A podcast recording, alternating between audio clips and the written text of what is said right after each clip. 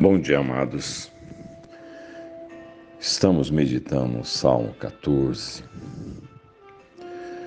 Diz o insensato no seu coração: não há Deus.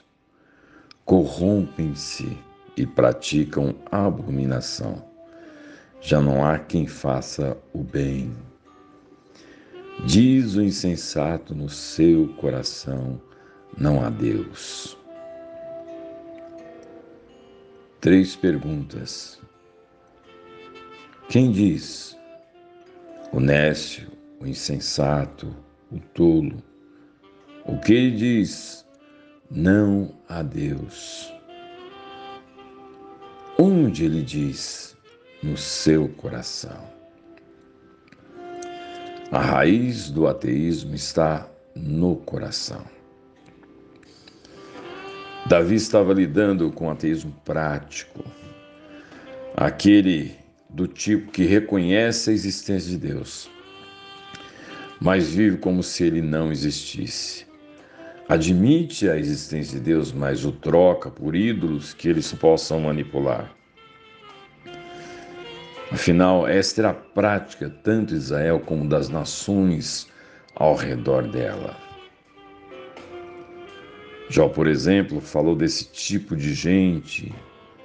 Isso está no livro de Jó, capítulo 21, versos 13 a 16. Diz o texto: os ímpios passam a vida na prosperidade e descem à sepultura em paz. Contudo, dizem a Deus: Deixa-nos, não queremos conhecer os teus caminhos. Quem é o Todo-Poderoso para que o sirvamos?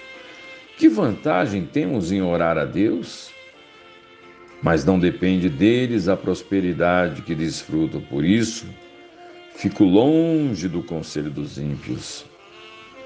Interessante que Jó escreveu isso há tantos anos, há tantos séculos atrás, e a mesma postura tem os homens hoje.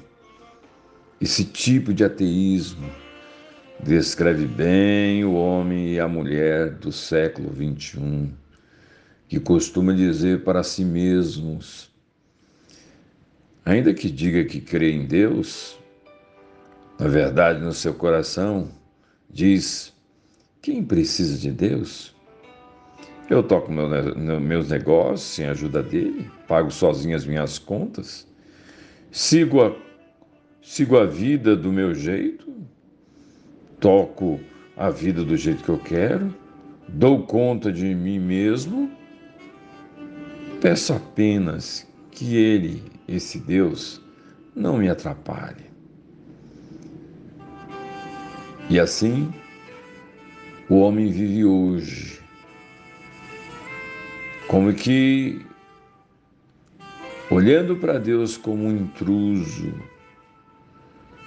como alguém que se envolver na vida dele ou dela estará atrapalhando essa arrogância de que eu não preciso de Deus, eu toco minha vida, eu cuido de mim mesmo, eu sei fazer, é, eu sei da minha caminhada, eu pago minhas contas, eu sigo do meu jeito e eu dou conta de mim, não preciso de Deus. Isto é uma extrema tolice. É dizendo: não, Deus, eu não quero o Senhor. Não, Deus, eu não quero o Senhor. E Paulo, escrevendo aos Romanos, ele revela de maneira mais detalhada dessa escolha deliberada de expulsar Deus da vida. Está em Romanos capítulo 1, versos 8 a 23, diz o texto: Portanto, a ira de Deus é revelada dos céus contra toda impiedade, injustiça dos homens que suprimem a verdade pela injustiça. Pois o que de Deus se pode conhecer é manifesto entre eles, porque Deus lhes manifestou. Pois desde a criação do mundo, seus atributos invisíveis, seu eterno poder e a sua divindade têm sido vistos claramente, sendo compreendidos por meio das coisas criadas, de forma que tais homens são indesculpáveis, porque, tendo conhecido a Deus, não glorificaram como Deus, nem lhe deram graças, mas os seus pensamentos tornaram-se fúteis e o coração insensato deles obscureceu-se.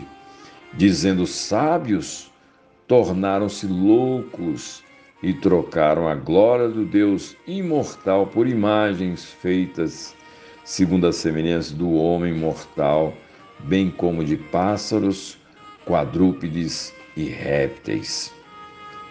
Resumindo, o texto diz que Deus existe. As evidências da existência de Deus estão manifestas por toda parte por meio das coisas criadas. E os homens trocaram deliberadamente a verdade pela injustiça, porque preferem a impiedade. Trocaram a sabedoria de Deus pela loucura do pecado, porque não querem ter que lidar com a realidade dos fatos. Somos pecadores, somos ruins, e coisas acontecem nesse mundo também por opção e decisão nossa e não queremos prestar contas a esse Deus justo. A decisão deliberada de não crer e submeter a esse Deus. Certa vez a filha de Billy Graham estava sendo entrevistada por um programa de televisão norte-americano. E a entrevistadora perguntou a ela: como é que Deus teria permitido algo tão horroroso acontecer, como os atentados terroristas no dia 11 de setembro de 2001? Anne Graham, filha de Billy Graham, deu uma resposta extremamente profunda e sábia. Ela disse: Eu creio que Deus ficou profundamente triste com o que aconteceu tanto quanto nós, mas muito mais triste do que nós.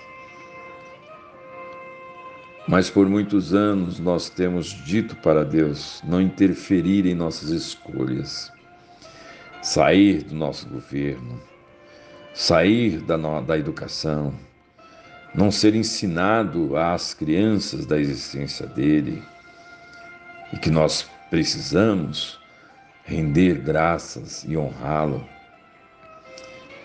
Pedimos para Deus sair de nossas vidas, sendo um cavalheiro como Deus é. Eu creio que Ele calmamente nos deixou. Como poderemos esperar que Deus nos dê a sua bênção e a sua proteção se nós exigimos que Ele não se envolva mais conosco? Oh, amados, expulsamos Deus da vida. Depois, exigimos e queremos que Deus preste contas a nós. Mas foi decisão nossa de expulsá-lo da vida. Lembram-se que a frase não há Deus no verso primeiro que lemos em nossa versão, no original está não Deus. É uma decisão voluntária de não aceitar Deus na nossa vida. Não queremos que Ele interfira na nossa caminhada. Então, meu amado, então, minha amada, você tem diante de si duas possibilidades ser tolo, ser insensato e viver esse estilo não Deus, não quero Deus, ou ser sábio e reconhecê-lo como Senhor, pois o princípio da sabedoria é o temor de Deus. E o princípio da tolice é não há Deus. Você escolhe ser tolo ou ser sábio. É você quem decide. Deus bendito, nos dê a graça, em coração humilde, de reconhecer-te como Senhor. De fato, submeter a nossa vida ao Senhor. De ter esse privilégio de tê-lo como nosso Deus. Livra-nos da tolice, de decidirmos de tomarmos posição, de fazermos escolhas sem consultar ao Senhor. Livra-nos, livra-nos dessa tolice de sermos ateus práticos, de falar do Senhor, mas não temer ao Senhor, não obedecer ao Senhor. Livra-nos disso, Senhor. Em nome de Jesus. Oramos agradecidos por tua bondade, Senhor. Amém e amém.